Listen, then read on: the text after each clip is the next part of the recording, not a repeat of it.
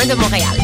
En plus d'avoir une programmation musicale sur laquelle on ne se peut plus, ici à Choc, le FAST présente des courts-métrages, du théâtre et une galerie d'art visuel. Alors si tu veux pas manquer We Are Wolves, Solids et Organ Mood, Choc te donne la chance de participer à son concours pour gagner une base valide toute la fin de semaine du festival. Pour tous les détails, on te donne rendez-vous sur le site de choc.ca.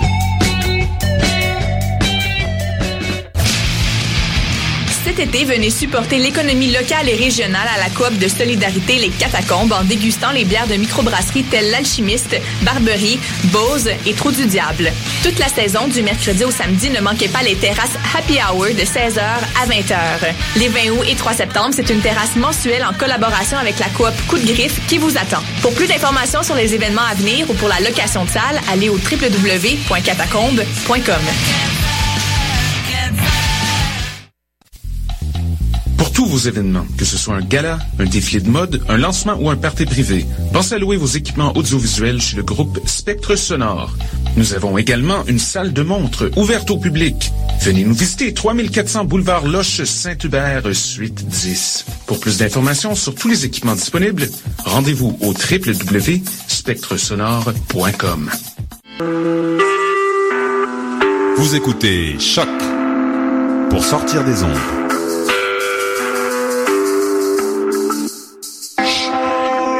Podcast, musique, découverte.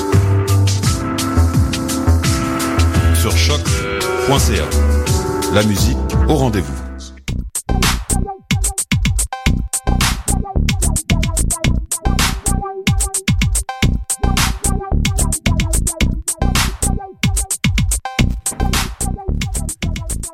Mesdames et messieurs, popeuses et popeux, je vous souhaite bien le bonjour. Euh, c'est un magnifique mercredi de canicule où les gens crèvent dans la rue comme si c'était l'apocalypse. Et au détour de cette magnifique température, euh, j'ai envie de vous souhaiter la bienvenue à Pop en Stock, la version podcast. Car oui, oui, euh, Pop en Stock, c'est l'extension de la revue numérique portant le même nom, unique en son genre sur les internets francophones, je le crois fermement d'ailleurs. Ouvroir de théorie culturelle et espace de vulgarisation pour les études les plus pointues portant sur la pop, tout domaine de fiction populaire contemporaine confondu, cinéma, bande dessinée, cyberculture, séries télévisées et imagination pure. Vous êtes avec vos animateurs, euh, euh, Jean-Michel Bertium, pas au micro en ce moment. Qu'est-ce? Et Francis Ouellette au micro en ce moment. C'est un plaisir de vous avoir avec nous. Euh, nous avons à l'émission cette semaine une première et une dernière entre grands guillemets si je puis dire. Tan, tan, tan. Je vais commencer par la première pour finir par la dernière. Bam. Donc, euh, première, c'est la participation euh, d'une future collaboratrice, je l'espère, Elisabeth Simpson, avec un nom comme ça. Il le fallait.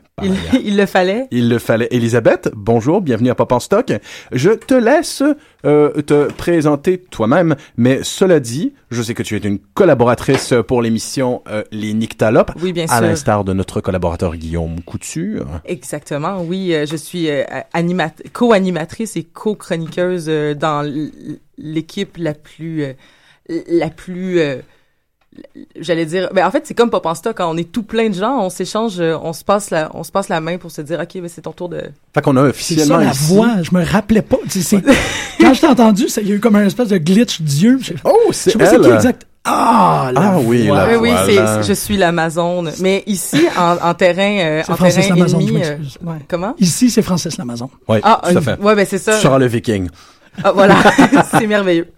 Ben, euh, ma, ma chère Elisabeth, bienvenue chez nous. Et euh, dis-nous euh, donc pour euh, ceux qui seraient des néophytes, parce qu'en ce moment on a une, on a vraiment un crossover officiel. J'adore ça. On a, on a, ou plutôt un caméo, un guest, un Ouais, guest star, le un guest star crossover, d'autres émissions. Ouais, effectivement. Faudrait que Guillaume soit là. Ouais, c'est comme un numéro d'Avengers où il y a, y, a, y a une apparition de Spider-Man, Ouais. Spider-Man pour les besoins. D'ailleurs, pour les besoins de l'émission, je tiens à mentionner que sur euh, son mollet euh, gauche, il y a Ah oui. un tatouage du symbole de l'Alliance des Rebelles euh, dans. Star Wars. Donc, c'est la personne toute désignée pour l'émission d'aujourd'hui dont j'annonce le thème dans peu de temps. Mais Elisabeth, avant de continuer dans cette émission, Oui. euh, les nyctalopes, quand, quoi, où et comment? OK. Les Nyctalopes, c'est une émission qui discute du paranormal, du surnaturel, de l'étrange, de l'obscur. Euh, on se, on se donne comme mission de faire rire et de faire rire jaune surtout aussi et de choquer euh, et par moments même de faire réfléchir. Donc, euh, c'est, c'est notre mission. Nous sommes donc de 19h à 21h sur les ondes de CISM 89,3, La Marge. Yes, you do it. Et donc, pour le, le dernier, mais non le moindre, euh, euh, Clément Pellissier. Qui ne sait pas qui est Clément Pellissier si ça fait deux mois que vous écoutez, même trois, que vous écoutez notre émission? Clément qui a été d'absolument tous les podcasts depuis et dont la présence euh, et la voix ronde a été très, très appréciée. Clément, c'est un plaisir de t'avoir. D'ailleurs, je, je, je parle pas de la pléthore de tes projets puisque je sens que nous resterons associés à travers Oh, le, les oui, vents méra- mon cher. May the force be with us. ah oui, absolument. Donc, mon cher, bonne dernière émission avant le retour euh, dans ton euh, patelin du vieux pays. C'est un plaisir de t'avoir avec nous. Cette semaine, la notion fascinante de canon.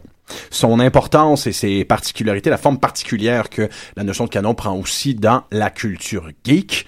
Et euh, pour ce faire, on n'a pas le choix. On va prendre tout particulièrement Star Wars comme exemple, parce que euh, c'est un phénomène assez précédent euh, j'allais dire, dans la culture narrative, dans la culture geek, que dis-je? C'est un phénomène assez précédent dans la culture humaine, ce niveau de canonisation, d'obsession pour la canonisation culturelle.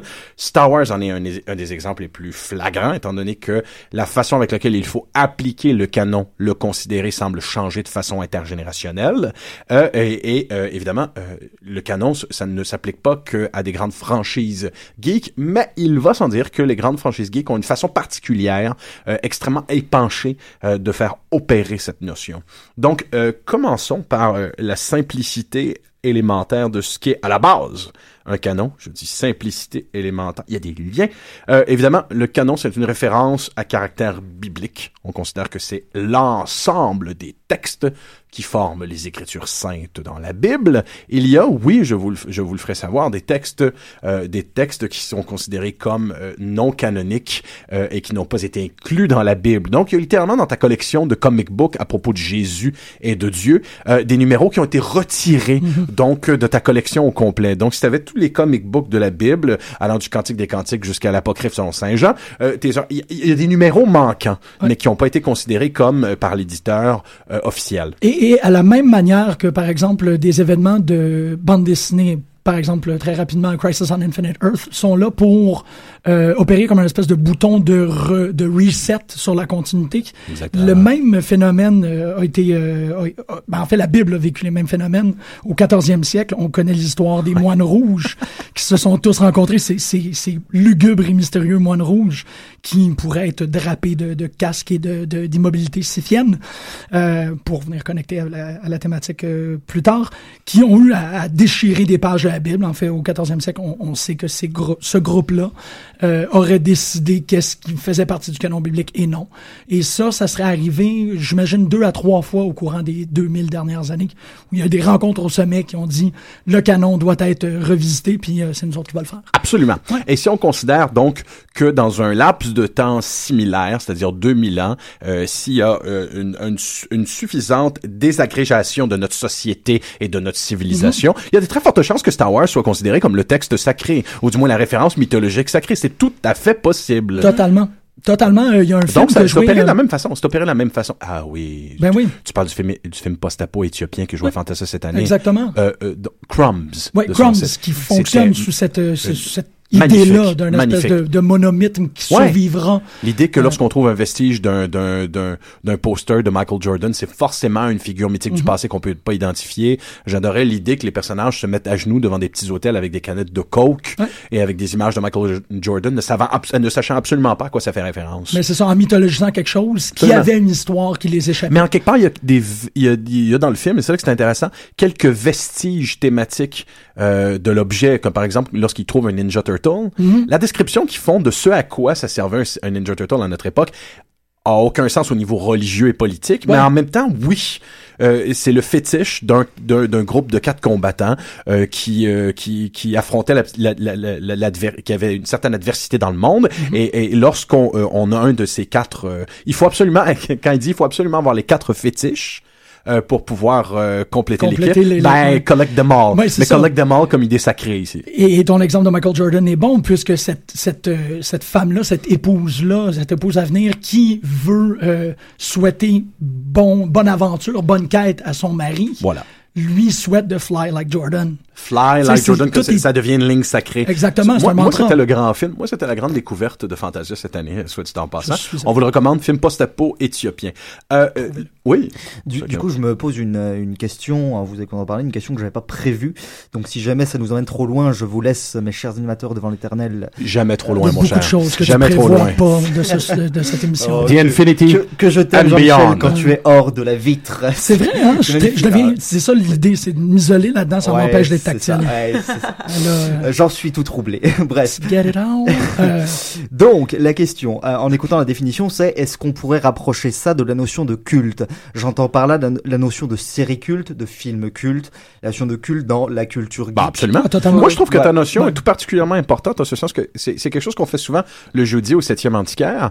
Euh, L'idée que euh, l'appellation que l'on donne de façon contemporaine à la culture du mot culte euh, peut très souvent être reliée euh, au, au, au, au sens prim- primaire du, du mot. Tu sais, par exemple, Non, oui. euh, un film comme The Rocky Horror Picture Show, Mhm. il y a définitivement peu de choses qui est aussi culte que ce film-là. Mais ce film-là est aussi un culte. Il y a littéralement un culte et c'est un film qui est aussi à caractère occulte. Ben, on est dans le meilleur exemple possible ici avec Star Wars. On se rappelle toutes de cette du bulletin euh, électoral en Angleterre où ils ont eu assez de ballots, il y a eu un, un assez gros recensement de gens qui se sont autoproclamés Jedi pour avoir à le mettre. Absolument. C'est Mais- arrivé, ça. Et c'est aussi, je pense, dans Star Wars aussi, c'est la, la notion qu'on voit dans beaucoup d'autres, dans beaucoup d'autres œuvres de fiction, mais c'est la notion de- de- d'avoir des puristes, là, ou des gens qui vont, qui vont s'ostiner le nombre de fois où est-ce que des gens me disent, euh, est-ce que tu tripes vraiment sur Star Wars? Est-ce que tu connais tel détail de tel livre qui sont sortis euh, après telle, telle affaire? Puis c'est comme, ben non, ben c'est comme, ok, t'es pas une vraie. Un des- test d'érudition. Ben, c'est Exactement. la même chose que, que, que la, la religion, en Oui, fait. exactement. Exactement. C'est- T'es-tu C'est c'est un risque, c'est c'est le risque de se faire excommunier quasiment si jamais, euh, si jamais vous n'êtes pas dans les canons. Ben euh, voilà. si- si- Excellent voilà. point. C'est exactement ça. C'est vrai. Exactement ça. Ben, il y a excommunication. Non, t'es pas un vrai. Non, mais Euh, le, le geek shaming, c'est Le geek shaming, c'est l'équivalent de l'excommunication euh, verbalement prononcée Ouais. par quelqu'un qui se qui s'autoproclame autorité, soit dit en Donc, c'est ça. hein. Donc, il y a un Quelqu'un qui est performatif du langage geek. Voilà. Et c'est aussi, suis- et c'est aussi de se dire que tu, tu peux avoir des suivants, mais que si tu t'auto-proclames comme étant une personne qui devrait euh, être une vraie fan, Voilà. un vrai fan, tu devrais connaître Ben toutes oui. ces choses-là. Comme si, mettons, tu es un vrai chrétien, tu dois connaître tous ces principes-là. Pourquoi est-ce que tu... Sinon, t'es pas un vrai chrétien, ou t'es Exactement. d'une autre religion et d'une, ou d'une autre allégeance, ce qui est pire. Ah, Ou ouais. pire, au sein d'une même allégeance, t'es pas protestant, t'es Ouais. chrétien, ouch. Voilà, voilà. Donc, les différentes générations qui ont vu Star Wars et Oui, qui en oui. ont parlé fonctionnent un peu comme ça, comme des protestants et des chrétiens, qui ont justement pas les mêmes allégeances par rapport au même culte. Ça, c'est pour la première notion de ce que c'est euh, l'idée canonique euh, qui est héritée à la Bible, la notion de sacré. Il est assez fascinant de voir qu'il y a une association qui peut être faite avec ces grandes franchises et les textes sacrés. Euh, souvent des grandes franchises d'ailleurs qui ont la possibilité de s'exprimer euh, dans plusieurs modes narratifs, jeux vidéo, bande dessinée, romans, films et séries télé. Euh, dans le cas de Star Trek, Star Wars, fort probablement les deux plus grandes franchises de, de science-fiction de leur génération, euh, ces notions de sacré-là prennent une forme toute particulière, ne serait-ce que parce que les Jedi, comme tu le disais, sont une religion maintenant recensée et officielle, et euh, de, de, de, la même façon, plusieurs des cultes, plusieurs des religions proposées dans Star Trek ont aussi Oui. été officialisées, dont euh, le mode de pensée philosophique des Vulcains est une religion officielle.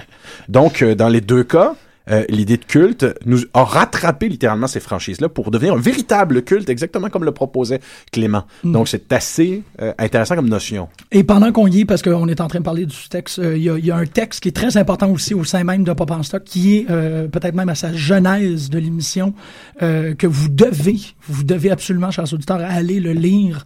C'est un texte d'un de nos, de nos, de nos grands papes fondateurs, parce qu'il y a quatre papes fondateurs à Pop en Stock. Le pape fondateur Samuel Archibald, qui a publié sur le portail de Kinéphanos un article splendide et spectaculaire que je vais citer, euh, citer outre mesure euh, durant l'émission, mais que je veux vraiment vous encourager à aller écouter, à aller lire, pardon. L'article euh, en question s'intitule Épître aux geeks pour une théorie de la culture participative. Et il ouvre sur une citation de, de l'Épître aux Romains de Paul, où il dit, je ne veux pas vous... Et, où il dit, pardonnez-moi, c'est un texte saint, je dois placer le décorum. Et je cite, Je ne veux pas vous laisser ignorer, frères, que j'ai souvent formé le projet d'aller vous voir, afin de recueillir quelques fruits parmi vous, comme parmi les autres nations. Mais j'en ai été, mais je n'en ai été empêché jusqu'ici. Je me dois aux Grecs et aux barbares, aux savants et aux ignorants. On va parler de ça aujourd'hui. Damn! Samuel, merci énormément de participer à cette émission. Bien sûr. Il existe une théologie geek. C'est c'est Il y en a, évident. plus que jamais. Et elle est excessivement codifiée. Ben, C'est pour ça justement que l'émission euh, d'aujourd'hui, euh, euh, en quelque part, ça affronte cette codification-là. Euh, elle n'est pas que religieuse, elle est aussi geek, profondément geek. Donc le terme de canonicité, euh, on le trouve associé à ce qu'on considère à Pop en le premier des super-héros euh, complets et total de l'histoire de la littérature, Sherlock Holmes, première grande figure populaire à créer ce genre de ferveur quasi religieuse dont on parlait. Euh, D'aucuns oseront dire que ce n'est pas une des premières figures d'ailleurs proto-geek que Sherlock Holmes. D'ailleurs, dans notre émission euh, que nous avions fait durant la première année à Pop en Stock, euh, euh, quelqu'un a fait l'observation, je crois que c'est Sabine Garcia, euh, que la relecture de la BBC propose littéralement une figure contemporaine de Sherlock Holmes qui est celle d'un geek. Euh, qui Oui. fonctionne avec euh, tout l'apanage d'un geek contemporain. Donc, c'est d'avoir vu les germes de ça dans les textes originaux de Sir Arthur Conan Doyle. Donc, déjà, le terme de canonicité euh, vient de là aussi, parce qu'avec la pléthore de copies euh, qu'il y avait autour des personnages de, euh, autour de Sherlock Holmes, la pléthore de, de, de, de continuateurs de l'œuvre d'Arthur Conan Doyle, euh, il fallait pouvoir départager les pastiches et les continuations, les textes officiels. Cette idée-là nous provient aussi potentiellement de Sarah Grenier, qui vient, et ça, Ah oui, ça fait, ça mérite d'ouvrir la parenthèse, qui vient de terminer sa maîtrise sur Sherlock Holmes. On la félicite énormément. Félicitations, un gros, Sarah. gros, gros travail. T'as très, très bien fait ça. On est fiers. Un autre élément donc à dire à propos de Sherlock Holmes au euh, tournant de Sarah Grenier, euh, c'est que euh, Holmes euh, fut une des premières et rares instances en littérature et en culture de personnages dont la voix des fans a été tellement euh, épanchée qu'elle a causé la résurrection du personnage. Co- comme Spock plus tard. mais- Absolument. Hum, bien dit. On a un cas exceptionnel où la participation, l'apport participatif de fans change littéralement le canon, et ça, malgré Ouais. la volonté de l'auteur. Fan et non, je sais pas si tu connais l'histoire que c'est la lettre de sa mère.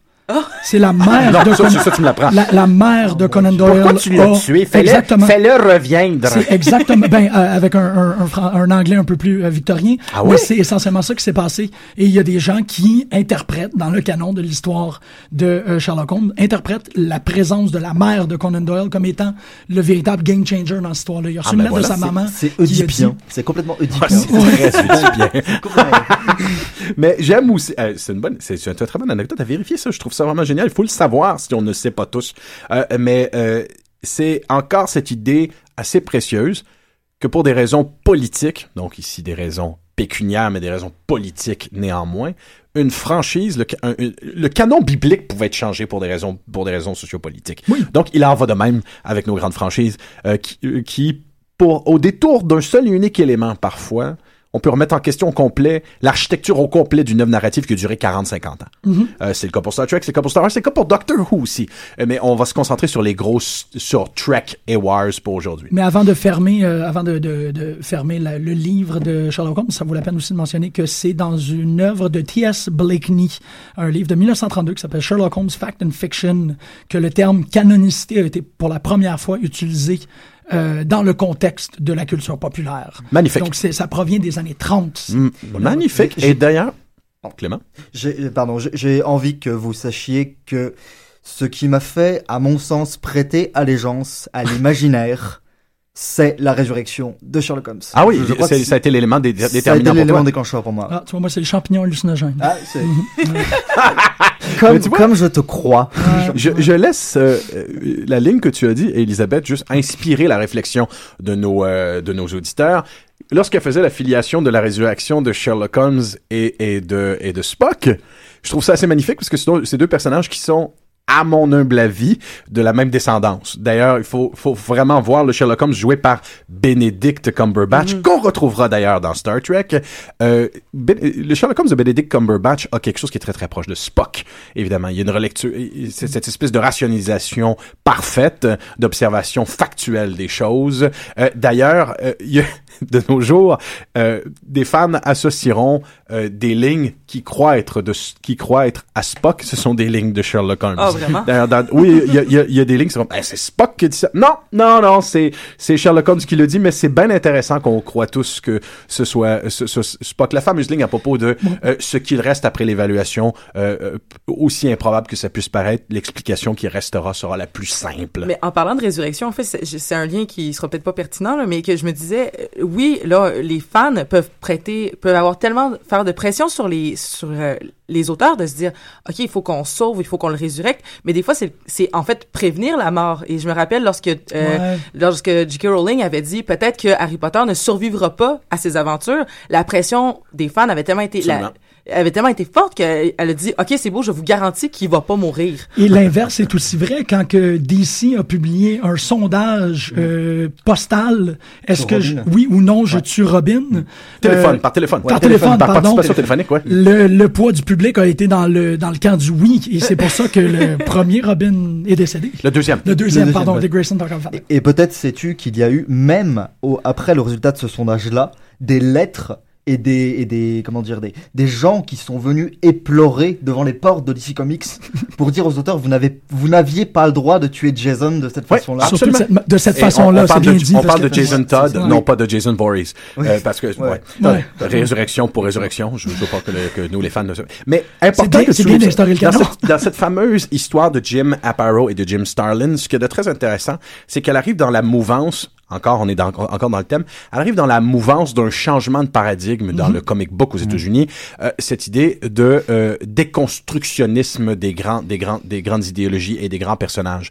Euh, on associe souvent à Dark Knight Returns, euh, à Batman Year One et aussi à Watchmen cette espèce de déconstructionnisme là. Moi, je considère qu'un des moments les plus saillants, les plus forts de cette époque-là, c'est ce moment où les gens pouvaient voter à savoir s'ils peuvent tuer Robin ou non, parce que Robin, c'était c'était la couleur, c'était l'espoir, c'était euh, c'était le, le, le personnage qui, euh, euh, avec sa seule et unique volonté, euh, arrive à devenir et il le deviendra, l'égal de Batman. Mais tout ça avec une espèce de joie de vivre euh, qui a rapport évidemment avec le personnage dont il est, et il est le symbole, Ouais. Le merle, euh, qui, qui, qui, qui, est- qui, est- qui est un, qui est un fétiche qui est en quelque part un totem beaucoup plus coloré que celui de Batman, on le voudra. Et c'est de tuer cette couleur-là. Mhm. Ouais. C'est de tuer ce qui faisait la spécificité euh, du rêve. C'est de tuer euh, le, le personnage. Il y en a souvent euh, dans la culture geek. Euh, par contre, par exemple, Wesley Crusher dans Star Trek Next Generation, c'est tuer ce personnage-là qui est créé de toutes parts pour que toi, le lecteur, tu puisses t'identifier Ouais. et participer avec, la pro- avec une certaine proximité aux aventures du héros. En tuant Robin, c'est on tuait l'espoir. D'ailleurs, le Mel, qui est un symbole d'espoir et de, résurrection. et, de résurrection, Mhm. c'est de le, c'est de le tuer. Donc, à mon avis, l'âge noir des constructionnistes de la bande dessinée commence presque plus, de façon plus saillante avec, puisqu'on est dans les années 80, avec cette histoire. oui, c'est très, très intéressant. À coup de crowbar, d'ailleurs. Ouais. D'ailleurs, à coup de crowbar. L'outil prolétaire par excellence. On tue l'espoir avec l'outil prolétaire par excellence. Bon. Bon. On digresse. Non, parce qu'en même temps, ça, ça ouvre une porte euh, que, que, que je vais refermer d'ici aussi, parce qu'il y a aussi quelque chose qui, s'est- qui, qui, qui a commencé, des germes qui ont commencé à être placés à ce moment-là, vers les années 70-80, puis c'est aussi avec la, la montée de l'autopublication et du fanzine, euh, une, un canon alternatif, le canon qu'on appelle le canon du fandom, donc le fanon. Et cette idée-là d'avoir hein. un, d'avoir un groupe d'individus qui euh, ne sont pas qui prennent en eux la décision de rectifier des torts narratifs et de dire ben c'est nous autres qui va écrire l'histoire définitive. J'ai une question parce que je connais pas du tout cette notion-là. En fait, est-ce qu'il y a une est-ce qu'il y a des figures d'autorité dans des fanons? Est-ce qu'il y a Mais des gens strictement au niveau informel. Ben Un oui. groupe va décider de suivre quelqu'un qui s'est imposé comme un garde chiurme, par exemple, de tout ce qui a rapport. Dans Star Trek, c'est comme ça que ça fonctionne. Ah, on va aller sur un tel site web parce que l'individu qui est là, encore plus que euh, les, euh, Wikipédia de Star Trek sont séparés en trois pour donner un exemple. T'as euh, euh, t'as le Memory Alpha. On considère que ça c'est la banque de données pour tout ce qui est canonique. Ensuite t'as une Memory Beta qui parle de canonicité mais pour les choses qui n'ont pas directement rapport avec les films ou les séries télé.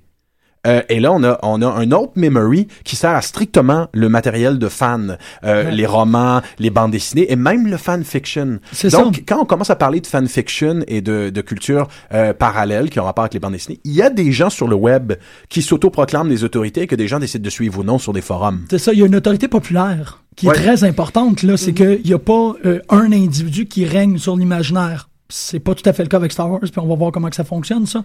C'est que les gens décident par vote public d'accepter une interprétation ou une autre. Fait qu'une interprétation peut tomber en désuétude parce qu'elle perd de la popularité ou elle peut Voilà. être intégrée dans le canon quand quelqu'un véritablement d'autorité décide de la récupérer puis de l'intégrer dans quelque chose qui est canonique. Ça arrive, il y a une très très belle dynamique par rapport à ça, de dire, moi je suis total... Tu sais, euh, un exemple encore, on retourne à Batman, c'est bien étrange, là, mais la fin de Killing Joke. La fin de Killing Joke euh, a eu un, un- un 20 ans de, de misconception. C'est assez difficile à traduire, malheureusement, mais une incompréhension par rapport à la fin de Killing Joke. Il y a deux ans ou trois ans, l'auteur écossais Grant Morrison a été à un podcast, le podcast de Kevin Smith, Fat Man on Batman, et il a déclaré son interprétation de la fin de Killing Joke de Alan Moore et Brian Bolland, en disant, moi, je crois, et si tu regardes la dernière planche, c'est clair que Batman tue Joker. C'est fait. Évidemment, comme on n'a pas la réponse ni de DC Comics, qui est techniquement le gardien du canon, ni la réponse de l'auteur et de ce qu'il voulait faire au niveau du scénario, et il n'en parlera jamais, nommément Alan Moore, Ben oui. il n'y a aucune façon de savoir si c'est canonique ou non. C'est ça. Il y a un, là- un canon de Schrödinger ici. Euh, non, mais c'est ça. Je essentiellement, l'ai, c'est je l'ai, cette, cette phrase, je l'ai écrit mot pour mot. Mais c'est je l'ai écrit mot pour mot parce que Ah. c'est exactement ça. que- Quand, quand. Grant Morrison est parti sur la notion de euh, euh, que cette histoire-là euh, préfigurait la mort de Joker, alors depuis des années, on considère que The Killing Joke est plus ou moins l'origine officielle de Batman, euh, de, Joker, Joker. ouais, ouais. Ben ça marche plus, Joker meurt. Ben, c'est ça, exactement. Donc, euh, conséquemment, c'est une origine parmi tant d'autres. Ça fonctionne très très bien avec la façon avec laquelle le personnage est devenu, le personnage de Joker est devenu puissamment métafictionnel à travers les décennies et qu'il commente lui-même sa propre origine.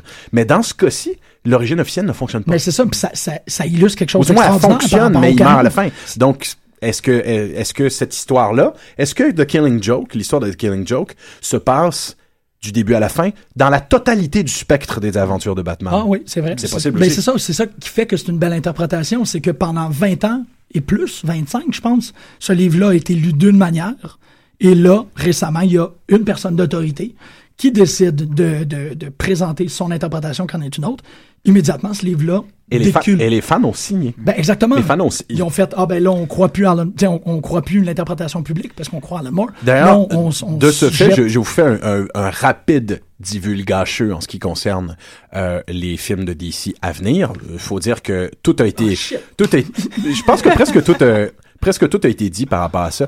Vous savez sans doute donc qu'il va y avoir une apparition de Joker dans Suicide Squad, et euh, tout semble dire que le Joker de cet univers-là est Robin lui-même.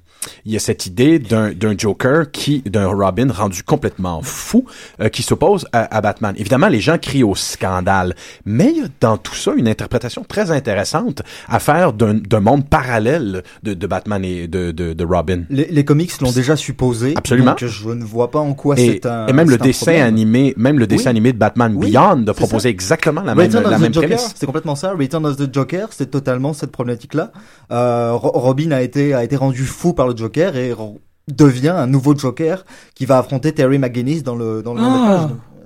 Donc, Oui, ça fonctionne. ça- ça Donc fonctionne. on change le, ca- le canon. canon étendu. le canon est le canon est changé ici. C'est le canon étendu. Mm. L'univers cinématographique de DC n'est pas relié au canon des bandes dessinées. Mais là, si on fait, si on prend tous ces événements diégétiques-là en considération, on se retrouve avec un, un Memory Delta, c'est ça que tu disais? Oui, absolument. Et là, le Memory Delta sert une narrative très particulière quand que le Memory Alpha, pas du tout, prend pas du tout tout ça en considération. Absolument. Peut-être parce que Star Trek fonctionne sous euh, sous le couvert d'une fédération, qui a une certaine fluidité dans la façon avec laquelle tu peux faire l'évaluation du canon, et peut-être parce que les enjeux dans Star Wars concernent essentiellement un empire. Ouais. Il est géré tel un empire cet univers de geek, et euh, conséquemment, le canon est beaucoup beaucoup plus sévère. Euh, il y a eu plusieurs définitions d'ailleurs de comment le canon devait opérer. Il fut une époque où il était question purement et simplement de considérer que Lucas et ce qu'il dit euh, euh, est le canon absolu. Et Lucas, de dire ouvertement, ben euh, moi, c'est les films. Point. Ben non, ça ne fonctionne absolument pas parce qu'il y a plein des éléments qui, qui, qui viennent d'ailleurs, hein, qui viennent de livres, de sourcebook, de séries télé, qui ont été par la suite réintronisés dans le canon filmique. Donc c'est pas aussi simple que ça. Et que les canons filmiques entre eux autres euh, ont des paradoxes qui ont été en masse soulignés par Patton Oswalt. Et j'ai envie de lancer l'idée, euh, en particulier pour Star Wars, que euh, l'œuvre devient canonique à partir du moment où l'œuvre est trop grande pour elle-même. Devient trop grande pour, euh, pour rester cantonnée dans, dans sa propre... que tu ne plus tu peux- s'il n'y a plus la possibilité d'établir un timeline Oui, précis, on ça, fait ah non mais là tout est canonique, là, on, on va se donner un mal de tête complet et total. euh. Euh, je suis d'accord avec ça, étant, étant donné que euh, maintenant on a- il y a un changement de paradigme. Euh, il a été dit donc euh, maintenant ce qui sera canonique de façon absolue Ouais, dans l'univers de. Star Wars, ce seront les films, les séries animées qui ont qui sont sorties ces derniers temps. Même là, et on y reviendra à l'émission, ça ne fonctionne pas. Il y a des, euh, il y a, il y a des entourloupes et des petits coins noirs que s'il n'y a pas des gardes chiomes pour les vérifier, euh, ça va invalider cette volonté-là. Euh, par contre, Jean-Michel, tu me parlais aujourd'hui que même Lucas, euh, la, sa propre continuité, sa propre notion de canonicité de l'univers de Star, Trek, de Star Wars est en train de lui échapper complètement. En fait, euh, euh, ma- mon, mon introduction par rapport à cette partie-là, puis je prendrai vraiment pas beaucoup de temps, là, mais on va avoir beaucoup de plaisir par rapport à ça. Est-ce que vous le saviez qu'il y a un saut, le saut GW, GWF pour George Walton Lucas, qui est le saut officiel de la continuité? Donc, il y a comme potentiellement une, une grosse estampe dorée avec GWF, et tout ce qui est estampé GWF a le saut euh, d'approbation canonique de George Lucas. Moi, quand je l'ai appris, j'étais très surpris. Moi, j'ai appris d'ailleurs aujourd'hui que ce qui n'a pas ce saut-là, donc Mhm. toutes les histoires de Star Wars considérées désormais non canoniques vont recevoir le saut, le label de Legends of Star Wars. Ah, pas pire. Donc ceux-ci sont des suppositions légendaires et ça ne fait pas partie du canon. Un autre aspect, ça c'est super intéressant parce que bon, ça nous passe un énorme débat par rapport à J.J. Abrams et, son, obsession à, continuellement créer des univers parallèles. Euh, un, autre truc qui euh, en fait, je veux parler de Leland Chi. Euh, je veux vraiment parler. Mais qui donc est ce Lynchi? ben, c'est que Leland Chi, c'est, c'est un homme euh, exceptionnel. C'est un homme euh, qui, a- qui a une, une occupation immense. Est-ce que tu sais c'est qui Leland Chi? Non, pas du tout. Aucune idée c'est qui Leland Chi. Non plus. non, ça, ça, je- Leland Chi, c'est un, un- c'est un individu euh, au nom de Leland Chi qui œuvre comme euh, Continuity Database Administrator à LucasArts. Donc, essentiellement, c'est l'homme, Le l'individu. fucking dream job de 100 milliers de geeks en ce moment. C'est le gestionnaire d'un euh, d'une base de données qui est essentiellement euh, contenue sur un FileMaker avec au-delà de 30 000 entrées qui vient recenser tout personnage, planète, vaisseau, arme, événement de l'univers de Star Wars. Est-ce que tu me permets une légère aparté par rapport à ça? Je t'écoute. Euh, la banque de données Wikipédia de Star Wars, qui s'appelle Wikipedia, Mhm. est probablement une des plus extensives, une des plus complètes, une des plus fascinantes au monde. Quand on se met à fréquenter Wikipédia, on peut se perdre pendant quatre heures de lecture en disant bordel, ça s'est rendu jusque là. Et en ce moment, Wikipédia est déchiré en deux. Il y a une scission qui se fait parce que plus personne sait ce que les informations qui sont là, où il faut les mettre. Donc il y a plusieurs mentions. Ce texte nécessite évaluation parce que Lucas ne s'est pas encore prononcé. Ben, en fait, parce que Chi, Chi est très, très, Chi très sait- critique de Wikipédia. Chi, le nom officiel chinois du Life Force. Oui, by exact. the ouais, hey, quand même. Hein? Mais c'est C-H-E-E pour les gens qui voudraient aller investiguer. Euh, j'ai pratiquement le goût de sauter un peu dans, euh, dans la linéarité de mon argument pour sauter, euh, pour parler de, du Endor Holocaust. Est-ce que vous avez entendu parler du Endor Holocaust? Du End- Là, on parle de la lune d'And- d'Andor, là où il y, a, il y a eu les aventures avec les Ewoks. Ouais. Ok, c'est- c'est- dans- Parce que quand tu parfait. as commencé à parler de, de, la, de, de, de cette faille qui se trace dans euh, le Wikipédia, je me suis dit que tu étais pour commencer à parler de l'Holocauste d'Andorre. Même pas! Même pas. Je vais vous raconter rapidement. Euh, il s'est passé quelque chose avec, autour d'un individu qui s'appelle Curtis Saxton, qui euh, a Curtis Saxton n'étant pas un, un- un auteur, étant un scientifique, il a ben, fait un scientifique en Angleterre pour le Muller Space Science Laboratory. Il est allé euh, poster sur Force.net, qui est une grande source pour euh, Wikipédia, des euh, détails de physique qui postulent qu'il y a un événement qui s'appelle le Endor Holocaust. Rapidement, qu'est-ce qu'il dit? C'est que lors de la, de la destruction de la deuxième étoile de la mort, il y aurait eu, de ses propres cal- cal- calculs, 2,4 fois 10 à la 32 joules d'énergie euh, découlée, collatérale par rapport à cette explosion-là. cette énergie-là est assez pour détruire la Lune d'Andorre. Donc, essentiellement, qu'est-ce qu'il postule? C'est que la destruction de la deuxième étoile de la mort a aussi tué tous les Ewoks. Et que les rebelles, en voulant faire une action de libération, ont aussi cassé des œufs avec leur omelette. Mais c'est exactement ce qu'on dit souvent lorsqu'on parle de la discussion de la première étoile de la mort dans le dans le quatrième Oui. film. En fait, c'est ça, c'est de se dire oui, ok, t'as as détruit une, euh, t'as détruit l'étoile de la mort où il y avait plein de militaires et tout ça, mais où il y avait probablement des fonctionnaires, des gens qui étaient là pour la conciergerie ou pour tout ce qui fait qu'on doit fonctionner sur un vaisseau là. Mm-hmm. Et euh, pourtant la, la personne qui taillissait le plus c'est Darth Vader puis elle s'est sauvée. Fait que t'as vraiment pas si réussi que ça. T'as sauvé la non mais tu sais Non, mais c'est vrai, absolument. Ta, ta cible, tu l'as un peu manqué, puis t'as tué un, un nombre En- en- incalculable en fait, c'est- d'innocents. c'est assez fascinant de. C'est vraiment un aspect qui est important, je trouve, euh, que tu as souligné dans l'univers de Star Wars.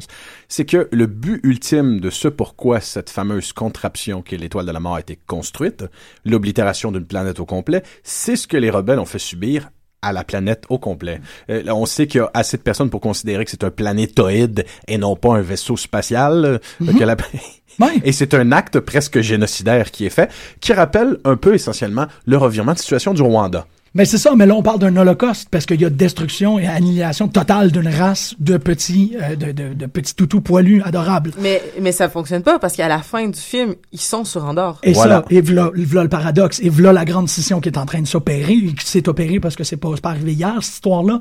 Chi contre Saxton, que non, la science dit ça. Et là, on se retrouve avec quelque chose de très intéressant, parce que c'est pas de la fanfiction, c'est Moi, la si si j'étais chi, j'aurais dit très spontanément que les notions de physique élémentaire ne fonctionnent pas de la même façon. Il y a du son dans l'espace dans Star Wars. C'est En exactement partant, ce que ça peut pas fonctionner. Ben, voyez comment est-ce que vous faites opérer votre machine interprétative pour être capable de faire plier les règles ici? Ça, c'est quand même intéressant comme réflexe. Là. Vous êtes tout de suite mis dans un espèce de système de défense de comme non, non, non, il faut que ça fonctionne de même. Mais, c'est essentiellement ça que Chi doit faire euh, à, dans sa job de tous les jours parce que euh, euh, je prends comme exemple en 1998, euh, Industrial Light and, Magic a fait, euh, a fait créer un, un CD-ROM qui s'appelait Behind the Magic. Et essentiellement, dans Behind the Magic, c'est Chi qui en était responsable.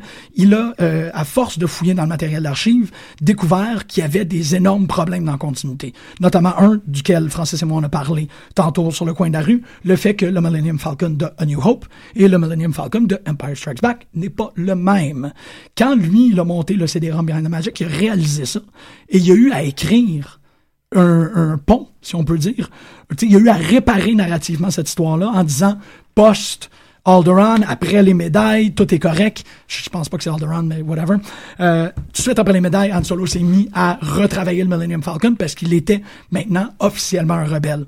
On fait ce travail-là par rapport à la continuité. Ouais. C'est ça, c'est que c'est un processus mental, c'est un processus euh, de, de création et aussi euh, d'ordre d'ordre interne. Hey, La tu- continuité sert à ça aussi. C'est qu'un individu doit être capable de combler ses failles. Et si je peux me permettre, euh, euh, on parlait, euh, peut-être que je vais rentrer dans un trop gros sujet, là, mais on parlait tout à l'heure. Il y a pas de trop gros il y sujet avait une ques- pense-t-il. Il y avait une question euh, tantôt qui avait été posée. Est-ce que le le canon de Star Wars se simplifie ou se complexifie ou tu sais que- qu'est-ce qui se passe avec la culture Et tu autour? avais dit de façon fascinante qu'il se... des philosophies Oui, moi je suis, entière- ben, je suis entièrement d'accord. Parce que euh, en, en, en accord avec ce que dit Jean-Michel euh, et Monsieur donc Chi, euh, et on, on parle quand même d'une refonte faite par J.J. Abrams qui a fait opérer, à mon humble avis, pour la franchise de Star Trek, euh, une brillante euh, notion d'univers parallèle. Moi, je, je trouve que c'est la grande réussite euh, de ce Star Trek-là. De considérer que tous les possibles de Star Wars sont des univers parallèles fréquentables, euh, c'est ça, ça- comme l'univers de DC Comics par exemple. Considérer que Star Wars fonctionne dans un contexte qui est euh, euh, donc celui d'un multivers c'est beaucoup plus intéressant parce que justement il y a euh, plusieurs itérations de Luke Skywalker qui existent en même temps et qui peuvent peut-être même Star Trek a réussi ça semblait peu probable mais les nouvelles les refontes de Star Trek ont réussi et qui peut même cohabiter et se rencontrer maintenant on sait qu'il y a la possibilité dans l'univers de Star Trek de J.J. Abrams de faire que Chris Pine, on l'a vu, le, le, le, Spock original joué par Leonard Nimoy a la possibilité de rencontrer la nouvelle itération de, de, de, de Star Trek. Brillant, absolument brillant. Et pourquoi ne pas faire ça avec Star Wars? Pourquoi il n'y aura pas la possibilité de faire ça avec Star Wars? Ça, refil ça rephilosophe, la ça, ça permet de philosopher encore plus sur la chose. Effectivement, mais moi, ce qui me faisait... euh, euh, Excuse-moi, Clément. Non, non, vas-y, je t'en je t'en prie. Euh, Ben, c'est c'est que, en fait, c'est surtout aussi la notion, euh, quand je parlais de déphilosophie, c'est que quand on a tenté, par exemple, avec euh, l'atrocité, je considère qu'il y a les médicloriens, c'est qu'on a tenté de d'expliquer, on a tenté de, de rationaliser en fait ce qui au départ Sta- Star Wars qu'est-ce que c'est? C'est une c'est une rencontre de euh, je représente je suis la représentation du bien tu es la représentation du mal et nous nous confrontons. C'est c'est c'est une c'est une histoire euh, vieille comme le monde qu'on a représentée là-dedans. Et euh, où il y a où à la fin euh, dans le dans le sixième euh, dans le sixième épisode on a une belle un, un beau mélange que dans le fond l'élu pouvait avoir eu une période de de- de- de- de- d'être plus sombre et de se dire non mais de toute façon vous m'avez nommé l'élu et je l'ai été jusqu'à c'est juste que j'ai eu un, un petit écart de Ouais, conduite c'est tu sais. ça. Ouais. mais c'est La dernière tentation d'Anakin. Exact, exactement, mais c'est c'est c'est que c'était cette question-là qui, est des- qui sont des questions philosophiques, qui sont des questions euh, euh, de la base de qu'est-ce qui forme les héros et tout ça. Je trouve que c'est ce qu'on perd. Ouais, dans- elle Ah à cause de... Exactement. Mais, mais tu trouves pas comme tu le proposais justement tout à l'heure que tout ça est à revoir, est à voir en quelque part euh, selon euh, les opinions puis les principes générationnels que Star Wars peut générer oui, justement. effectivement. L'idée que ton père aura pas vu le même Star Wars que toi, euh, aura pas tout le Oui. bagage que toi tu vas accumuler, et ton frère, beaucoup plus jeune, aura beaucoup plus d'informations parce que je pense qu'on écoute peut-être pas tous Clone Wars, mais une génération d'enfants qui, eux, apprennent tout ce qu'il y a à apprendre à propos de l'univers élargi. Exactement. Mon, mon petit frère euh, a jamais vu un film en vraie personne de Star, de Star Wars. Euh, je trouve que c'est complètement euh, aberrant, mais bon, hein, c'est pas moi qui l'élève. Et euh, mais moi, à son âge, je connaissais déjà tous les, les trois les trois premiers épisodes par cœur. Mais bon, et euh, il y a euh, lui, il connaît des choses. Écoute, il me dit, tu sais, tel personnage, j'ai comme, je n'ai aucune idée de qui tu me parles. Ben, C'est comme Ben, c'est le avec les tentacules, là. Ouais, mais c'est, non, mais c'est ça, tu sais, je me dis comme, non, j'ai- j'ai- je sais pas de qui tu me parles. Puis il me dit, ben, tu vois, je connais plus de choses que toi. Je suis un plus grand fan. C'est comme, tu sais pas c'est qui Luc puis Léa, fait que ta gueule. Ouais, c'est un mais tu sais, c'est bizarre parce qu'il y a 6 ans puis je peux pas vraiment m'ostiner tant que ça, là, mais. Ça va venir, laisse le temps passer. Ouais, c'est ça. Fais-toi un petit calepin, là, avec des comme, on t'en plus tard, mon grand. Clément, tu dire? Il y a un duo qu'il ne faut pas négliger tout de même. C'est Lucas et Campbell. Joseph Campbell, Ouais. Power of Myth. Mhm. Ouais, les, ouais. les deux hommes se connaissaient. Euh, Lucas respectait énormément Campbell. Et il aimait les théories de Campbell, il les chérissait. Et lorsqu'il a vu Star Wars pour la première fois, Joseph Campbell a dit Lucas est parvenu à synthétiser l'essence du mythe héroïque. Il y a une notion mythologique au sens large et au sens campbellien dans, on va dire, dans une première génération de Star Wars, dans un premier culte, dans un premier canon de Star Wars. C'est de la mythologie. Ouais, ouais, ouais, c'est ça. Ouais.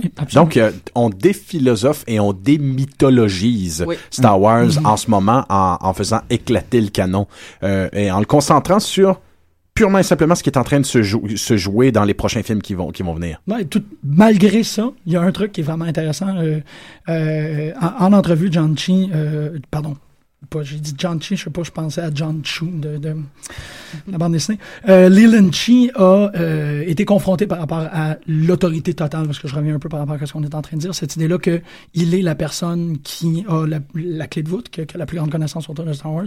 Qu'est-ce qui, euh, qu'est-ce qui était euh, en fait, qu'est-ce que ça représentait d'être capable de, de canoniser et décanoniser des trucs? Pardonnez-moi, là, je cherche un peu mes mots par rapport à ça. Et il a dit, c'est très intéressant, ça, évidemment, ça lui amène plein de conflits. Euh, mais il y a un truc qu'il ne sera jamais capable de dire, puis ça, je veux juste, c'est comme en bémol par rapport à la, la mystification, on ne saura jamais rien sur Yoda. Mm. On ne vrai. saura, non, non, mais pas, pas, on ne sait rien. On ne saura jamais rien sur Yoda. On ne connaîtra pas le nom de sa race, on ne saura pas c'est quoi son histoire. C'est un tabula rasa total et George Lucas le renforce. Mais c'est nécessaire. C'est en a absolument nécessaire qu'il y ait un personnage qui reste comme ça. Il y aura toujours le mystère de Yoda. Yoda, pff, Le, mystère, le mystère et le non-dit fait partie du canon. Et à mon avis, par rapport à tout ce que tu dis, Jean-Michel, et par rapport à tout ce qu'on dit depuis tout à l'heure, c'est aussi l'une des raisons pour lesquelles un show comme Doctor Who a fêté ses 50 ans. Oui, C'est Doctor Who fonctionne sur le même principe. Il, il est du devoir du showrunner euh, de d'arriver à expliquer, Ouais. à, à expliquer ce que Doctor Who ne disait pas pour que la série revive Mhm. en permanence et Ouais. pour que le Docteur se régénère. C'est le génie scénaristique C'est ça, le des gens génie. qui ont créé ce personnage. C'est ça. c'est d'être de trouver une, une méthode narrative de, contour, de décontournement du canon. Oui, Et ça, c'est absolument brillant. Et euh, je pense que J.J. Abrams, en grand, en grand créateur de télévision, a fait la même chose. Ben c'est ça, mais, mais J.J. Abrams, c'est autant que tu vois, tu as parlé de Campbell, ça fait qu'on y va, là, mais tu sais, il, il suit parfaitement bien la traduction de, que, que t'es- ben, en fait, c'est c'est Hugo Gernsback qui a vraiment dit, Greensback, pardon, Gernsback, euh, qui, qui a encouragé très tôt dans sa vie de- de- d'auteur de, science-fiction les fans à trouver les erreurs. Il a dit, investiguer les failles, chercher les brèches dans l'histoire. Et, et, euh, et remplissez-les de votre propre subjectivité. Ben, tu vois, je vais faire un exercice de ce type, justement. Précisément de ce type. D'ailleurs, peut-être que des Warzies out there qui vont dire non, non, c'est c'est erroné ce que tu es en train de dire. Mais pour illustrer la notion de, eh, s'il vous plaît, sauter dans le, dans le wagon ou sur le banta proverbial euh, euh, de l'exercice que je de ce que je suis en train de, de faire comme exercice. Vous allez voir où je vais en venir. Euh, donc, euh, Lucas et Chu, euh, qui, euh, Chi. Chi, pardon, Ouais, qui, tous les deux, le- ouais, tout à fait, Ouais. qui déclarent tous les deux, donc, euh, tel qu'on le dit, le canon, euh, le, ce qui se passera dans l'univers de Star Wars à partir de maintenant, peu importe où, donc dans les comics de Marvel, vont former le vrai canon. Et que des éléments de ce qui est venu pré- pré-nouveau canon peuvent être récupérés et réintégrés. Mais essentiellement, le canon, on disait, ce sont les films et ce sont les séries télé. Mhm. Alors, on a un problème. Dans les années 90, il y a eu une euh, franchise parallèle qui s'appelait Shadows of the Empires. Donc, sous forme de roman, sous forme de, de, de jeux vidéo que moi j'affectionnais tout particulièrement, et sous forme de comics. On y voyait entre autres le personnage donc euh, du mafieux intergalactique Xigzer, qui était la figure du mal euh, qui fonctionnait un peu comme une espèce de Yago shakespearien entre. Donc finalement, c'est ce qu'on appelle, euh, d'ailleurs il y a un mot pour ça, je, je l'ai appris, un interquel, un interquel. Donc une histoire qui est Ah, ouais. entre deux histoires dans une franchise qu'on n'a pas vue. Donc euh, dans, dans, dans cette idée de Shadows of the Empire, il y a le fait que des personnages ont posé des gestes que nous n'avons jamais vus donc dans les récits canoniques, mais qui ont modifié l'histoire, donc du monde en parallèle. Alors là où ça devient intéressant, c'est qu'un chasseur de primes encore plus baveux, encore plus efficace, encore plus amoral que Han Solo qui s'appelle Dash Rendar dans cette fameuse franchise. Et lorsqu'on regarde euh, la version de Star Wars A New Hope avec les nouveaux effets spéciaux euh, qu'a fait euh, donc euh, George Lucas à cette époque, le vaisseau de Dash Render est vu de façon très précise et évidente décoller de la cantine de Mos Eisley. Alors là, on a un problème parce que ça veut dire qu'une franchise créée dans les années 90 qui est parallèle est encore canonique. Mais pourtant, ils disent l'effacer. Ils disent que les jeux, ils disent que les bandes dessinées et que les romans fonctionnent plus. Ben, Shadows of the Empire est dans les films, au détour d'une scène qui est peut-être référentielle, mais qui vous force à réévaluer la part canonique de cette fameuse scène-là. Il y en a plein d'exemples ben, comme le, ça. le Holiday Special avec la première apparition de Boba Fett, où ils disent le Holiday Ben, Special tu vois, là, n'existe pas. là, on rentre dans le semi-canonique. C'est encore plus mal de tête. et encore plus... Là, dans ce cas-ci, on a un exemple qui est typiquement canonique et qui est pas argumentable. Il a été supervisé par Lucas. C'est juste que le bonhomme est probablement complètement sénile. Et s'il s'en rappellerait, il, il se dirait, oh mon Dieu, dans les années 90, on a fait des jeux, hein, puis euh, les personnages, on les voit pas dans Star Wars, mais par contre, on voit le Christie de vaisseau. On voit le vaisseau de Dash Rendar, donc ça marche pas.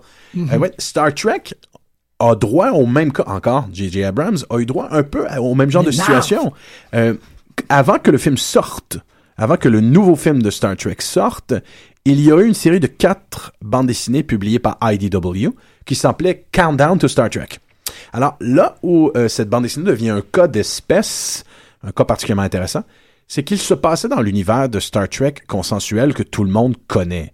On y voyait donc l'équipage de Star Trek Next Generation et Spock, qui est encore vivant à cette époque-là.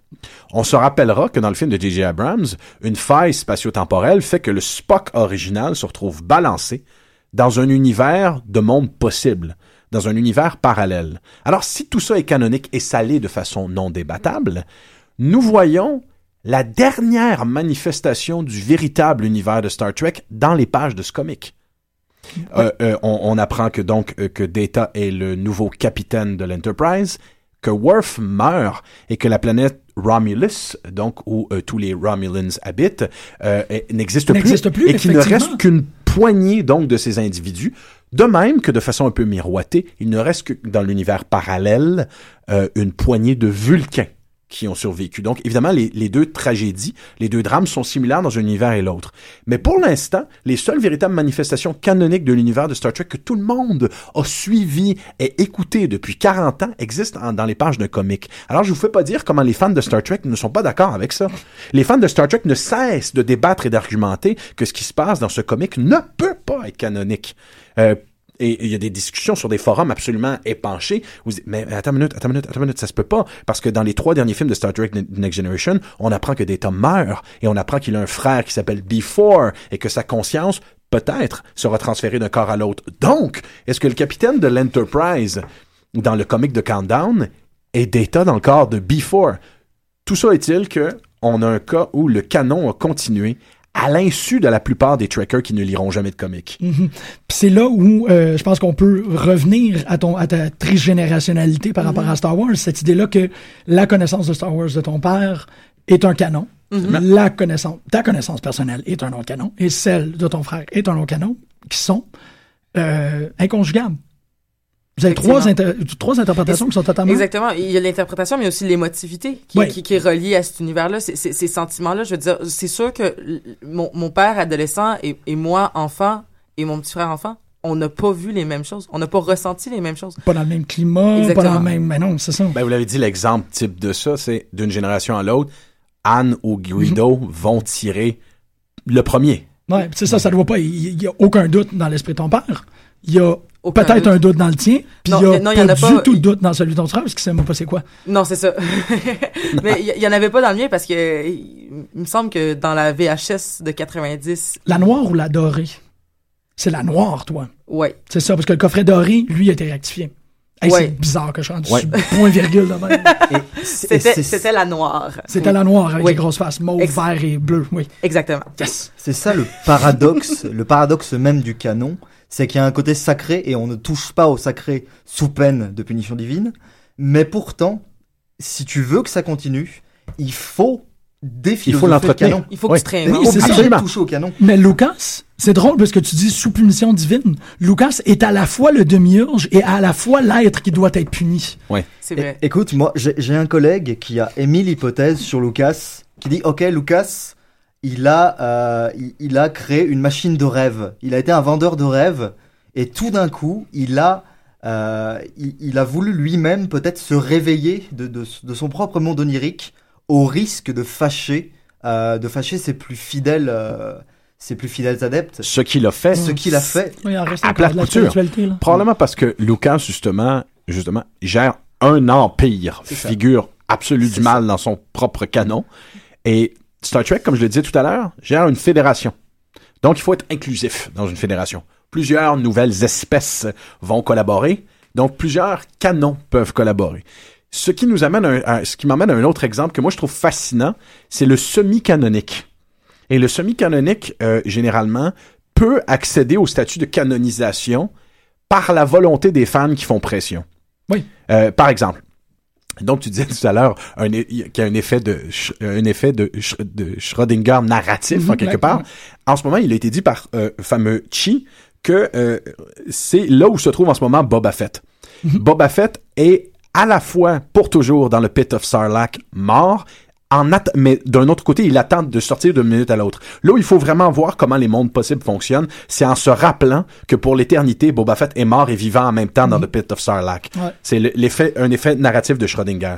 Alors, ça m'emmène au dessin animé. Il y en a eu, il y a une, il y a une série animée pour Star Trek. Il y a eu aussi une des, plusieurs séries animées pour Star Wars, mais un moment animé qui est très important, en général, est désavoué de la canonicité, le fameux est terrible et fascinant à la fois, Star Wars Holiday Special. oui. Lucas, Lucas voudrait absolument que chacune des copies soit détruite, on le sait, il a fait la déclaration.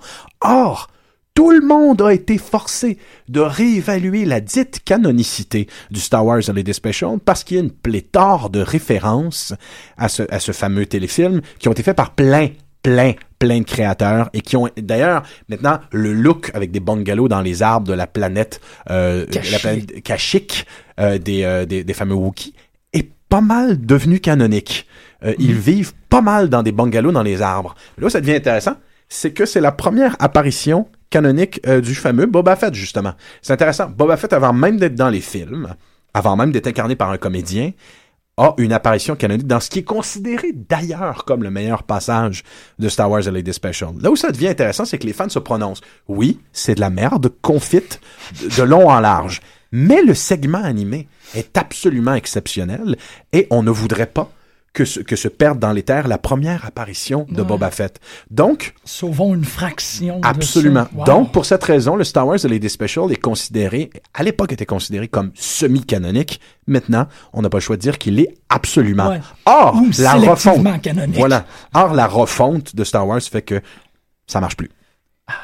Et même en termes de parodie et de relecture, de la même façon que Jean-Michel et moi nous assumions il y a 15 jours d'avoir vu Minions, Ouais, euh, je voudrais assumer, euh, moi, de regarder le show de Disney Phineas and Ferb. Bon, mais ça, il n'y a, aucune honte là-dedans. Ah Non, qui- c'est super bon. Voilà. Phineas and Ferb. Euh, eh bien, dans un, dans un long métrage et un long épisode qui a été diffusé à Noël, me semble-t-il d'ailleurs, comme de par ben, hasard. euh, voyons voir Il- si, parce il que j'ai vu le spécial Noël Il y a eu une, euh, une, alors je sais plus si c'est le spécial Noël, mais l'épisode, tu vas peut-être en rappeler, où ils sont dans Star Wars, où ils reprennent complètement le, en Je fait, l'univers, l'univers Star Wars actuel par Disney rejoint celui de Phineas and Ferb, et donc tu, Yeah. et donc en fait, ils se retrouvent à croiser R2D2, euh, euh, le professeur Doofenshmirtz joue le rôle de Vador. Ouais, Euh, voilà. oh, oui, C'est- oui. Donc voilà, c'est- c'est- on est complètement dans le crossover, un crossover totalement permis par Disney, puisque Star Wars est Disney, Di- et Disney. Oui, Wars. c'est ça, c'est Voilà, ça. Toutes les c'est- propriétés intellectuelles. euh, c'est ça. Rappelons tout en haut. qu'à mesure que le monolithe corporatif qui gère tout ça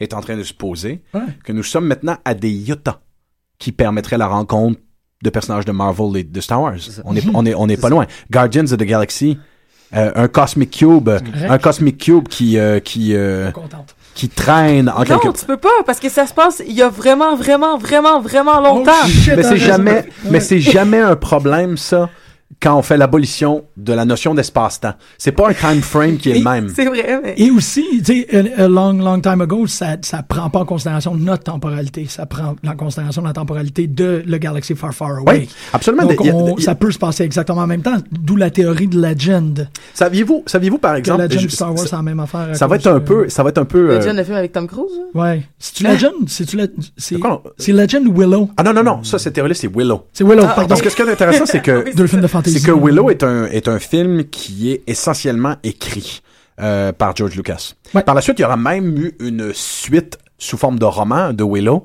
qui aura été publiée et coécrite par par l'auteur de bande dessinée euh, Chris Claremont. Là où ça devient Qui a écrit X-Men contre Star Trek?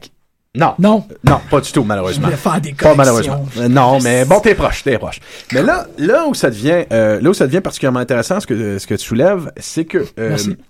Les fans auront postulé et ce sera malheureusement jamais dit par euh, par Lucas, mais ça sera accepté de toute pièce par Chris, Claremont que l'univers de Willow est essentiellement l'antiquité de l'univers euh, de Star Wars.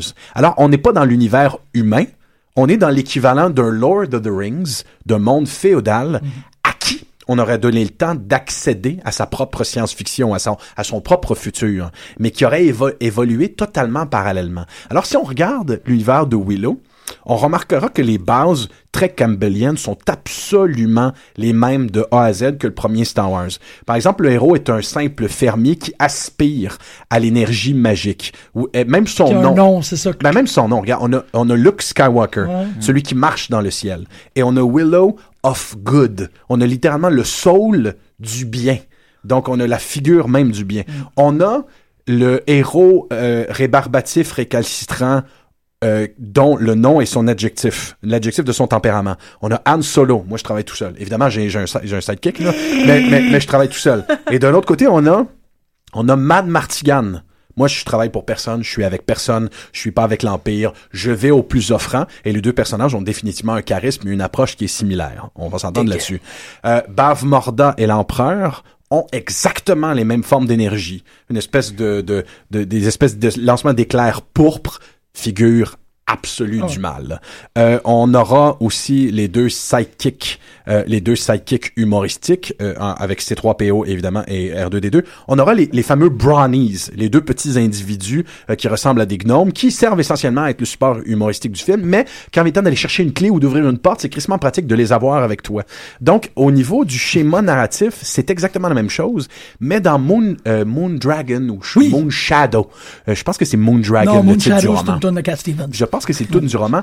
Il y a un passage où est expliqué la façon avec laquelle la magie fonctionne, et c'est en tout point la situation de ce qu'est la force, que c'est une et c'est une énergie qui nous traverse tous, que certains ont les capacités d'aller la contrôler, d'aller la concentrer. Regardez Willow. Et euh, regarder Willow, selon moi, c'est regarder l'antépisode le plus éloigné qu'on peut regarder de Star Wars. C'est fascinant, puis ça encore, ça vient participer à cette idée-là que, que en tant que, que lecteur, en tant que fan, en tant qu'auditeur, on complète les trous. Absolument. On regarde ces trucs-là, puis on se dit, il y a, y, a, y a une explication assez, euh, assez farfelue, mais fascinante euh, du fait que E.T. a la force. En fait, le fait que E.T. soit capable de Mais elle est, flotter elle est avec son vélo, c'est Mais qu'il a la c'est- Mais force. elle est c'est- pour ça que quand il voit Yoda, il fait comme Hey, qu'est-ce que tu fais là? Exactement. Ouais, Et ouais. Tout le monde a été- Yoda sur je le pense que tout le conseil monde- aussi. Je pense que tout le monde a été mind blown par cette image-là, mais à partir du moment où dans The Phantom Menace ou Attack of the Clones, C'est Phantom Menace. Phantom Menace, à partir du moment où on voit dans le Ah non, conseil, the dans le conseil des races, on voit, on voit, on voit E.T.. clairement, on voit clairement un groupe de E.T. Euh, D'ailleurs, le nom de cette race-là, c'est Spielberg à l'envers. Oh! Purement et simplement. Ma parole. Purement et simplement. L'émission, là, Ouais. l'émission vient de Ouais. d'avoir sa justification totale. Tout individu doit écouter cette émission-là pour cette Mais l'idée qu'effectivement E.T. semble reconnaître le petit garçon qui est Ben oui. déguisé en Yoda prouve qu'effectivement il y a la possibilité chez les E.T. qu'il y ait des Jedi. Donc évidemment, mais non, relaxez les gars, c'est des clins d'œil dans un film. Non, non, tout ça fait que des centaines de milliers de fans vont théoriser et exiger canonicité. Et faut écouter le fan quand il exige canonicité. Mais je me demande, écoute, et je dis ça, euh, j'ai aucune, aucune assise sur ce que je vais dire. Mais tu sais, du moment où t'as un, un Nous homme, non plus. du moment où t'as un homme comme Isaac Asimov qui décide que toute son œuvre doit avoir un lien, Ouais. est-ce que ça développe pas l'espèce de et si tout ça était tellement grand que ça avait tout été pensé ou que c'était donc c'était donc euh, brillant depuis le début, c'était donc plus grand, un peu comme quand on essaie de faire du sens, d'avoir du sens entre toutes les œuvres de Pixar ensemble et tout ça, Ouais, là, cette espèce d'obsession là pour la grandiosité d'un univers immense et euh, voilà, c'est. Oui, oui, absolument, mais c- ça participe à ça. C'est cette espèce d'hyper-enthousiasme par rapport à la fiction. Par exemple, en se donnant une énergie monumentale, Stephen King a interrelié la totalité Ben oui. de son œuvre, ce à quoi il accède, à mon humble avis, alors que tu, tu pourrais te dire, ben, son œuvre horrifique est magnifique, qu'elle soit morcelée ou qu'elle soit reliée. C'est pas particulièrement important, et je suis d'accord avec cette, cette affirmation-là d'ailleurs. Mais ce que je trouve intéressant, c'est que tout d'un coup, Stephen King, au 20e siècle, devient le plus grand architecte de la question du mal en littérature. C'est que toutes les différentes formes de manifestations horrifiques allant de la plus gigantesque créature Lovecraftienne à la ménagère euh, qui aime les romans d'horreur et qui va couper les jambes d'un auteur, tout ça appartient à une notion immense, pleine de pulsations du mal qui a plusieurs incarnations. Ouais. Et au centre de ça, un seul et unique personnage hein, qui provient d'un roman de Stephen King et qui est cet anneau qui les régit tous finalement, Ouais, ouais, ouais. qui est cette figure du mal ultime desquelles toutes les autres figures du mal découlent. en- Même la plus petite manifestation de gestes mauvais fait par un être humain a une corrélation monumentale avec un mal cosmique et Lovecraftien dans l'œuvre de Stephen King. Donc là, tout d'un- coup, ça prend une ampleur profondément mythique, cet univers. Un peu plus que si c'était une série de romans non interreliés. Oui, oui, c'est ça, mais ça, encore, c'est le canon qui, comme force passive, se fait aller à travers les lecteurs. Des gens qui veulent un ordre, des gens qui veulent une explication, des gens qui veulent... Exiger canon d'une œuvre, finalement, c'est exiger sa religiosité. Non, mais c'est aussi exiger d'être capable de totalement euh, régler tous les inconsistances Ouais. et d'y habiter. Absolument. C'est de dire, si je veux habiter cet univers-là, je dois être capable d'être 100% certain qu'elle fonctionne. Il y a un exemple, il y a un exemple précis de ça, de semi-canonicité qui a accédé à la canonicité qui est fascinant dans l'univers de Star Trek. Star Trek a eu droit à un, un dessin animé. Euh, le dessin animé oui. était, les voix des dessins animés étaient faites par les comédiens principaux et les plus bons épisodes de cette série animée étaient écrits par les scénaristes de la série originale. Mais il était dit que de façon canonique, ça ne pouvait pas, ça, ça, ça pouvait pas être équivalent. C'était pas une véritable saison de Star Trek. Alors là, c'est devenu problématique parce que dans cette saison de Star Trek, on entend pour la première fois le fameux Beam Me Up Scotty, qui a jamais été dans la série et qui est depuis devenu l'apanage un peu de tous les fans de Star Trek. Euh, ils le disent toute cette, ligne- cette ligne-là. Ensuite, le, le nom de James Tiberius, le T pour Tiberius Kirk, vient aussi de la série animée. Tout ça, c'est des exemples intéressants. On fait, ben, c'est correct. euh, les gens ont manifesté leur intérêt pour le dessin animé, donc ils vont grappiller des éléments et ils les recanonisent. Et, ou du moins, ils les canonisent pour la première fois. Là où il y a un cas intéressant, c'est qu'un épisode écrit euh, donc par la, la fameuse scénariste, la plus grande écrivaine de Star Trek de tous les temps, DC Fontana. Euh, DC Fontana a écrit un épisode qui s'appelle Yesteryear, où, à cause d'une faille spatio-temporelle, qui s'appelle The Guardians of Forever, ça vient de la planète, ça vient de l'épisode de Star Trek qui est considéré comme pas mal le meilleur, de City on the Edge of Forever. Essentiellement, c'est pas compliqué, c'est un trou carton-pâte avec un écran. Quand on passe dans l'écran, euh, dans le trou en carton-pâte à travers l'écran, on peut se retrouver dans n'importe quel time frame au, au désir même de cette entité, de cette intelligence artificielle qui est un trou dans l'espace-temps. C'est Heinlein qui l'a écrit ça là, c'est ça? Euh, c'est euh, Harlan Ellison. Harlan Ellison. C'est Harlan Ellison. Et là où ça devient intéressant, euh, c'est que dans cet épisode, Yesteryear, qui est une suite presque direct, directe à City on the Edge of Forever, écrit aussi par, euh, donc, co-scénarisé par DC Fontana, euh, Spock tombe dans le trou et l'univers de Star Trek au complet est changé dans un monde où Spock n'existe pas, Ouais. où il est remplacé par un, par, par un, un autre extraterrestre. Là où c'est intéressant, c'est que Spock se retrouve aussi dans le passé à devenir, à incarner son propre oncle. Et où euh, il, il aide jeune Spock sur la planète Vul- Vulcan à passer à travers un rite de passage qui a rapport avec la mort et l'évolution. Alors, ce dessin animé qui est le dessin animé qui est considéré non canonique, cet épisode a tellement marqué qu'on qu'on y retrouve des références absolument partout. Donc, dans les épisodes de Star Trek, le look de la planète de Vulcain a été up- upgradé pour ressembler à celui du dessin animé. The Forge, la fameuse The Forge, il y a un épisode au complet de Star Trek Enterprise qui fait référence. Et le dernier film de J.J. Abrams reprend les lignes et reprend même la même prémisse. Il est question d'un Spock d'un univers parallèle qui explique à un, un Spock plus jeune ce qui va se passer, comment se, se, se, se soutirer d'une situation. Ouais. Alors quand on regarde Yesteryear, le dessin animé, et quand on regarde le, nou- le nouvel univers de de J.J. Abrams, nous est suggéré que Spock sera régulièrement coincé dans des singularités spatio-temporelles où il s'explique à lui-même comment sortir de cette situation-là. Donc Spock est un paradoxe spatio-temporel comme ambulant. là. Dans plein d'univers parallèles. pas, là. Là où ça devient intéressant, c'est que il n'y a plus la possibilité de dire que le dessin animé est semi-canonique. Parce qu'il est canonique dans deux univers. Il est canonique dans deux interprétations de l'univers de Star Trek. Fait que depuis, Universal, Paramount s'est dit, bon, ok, c'est officiel.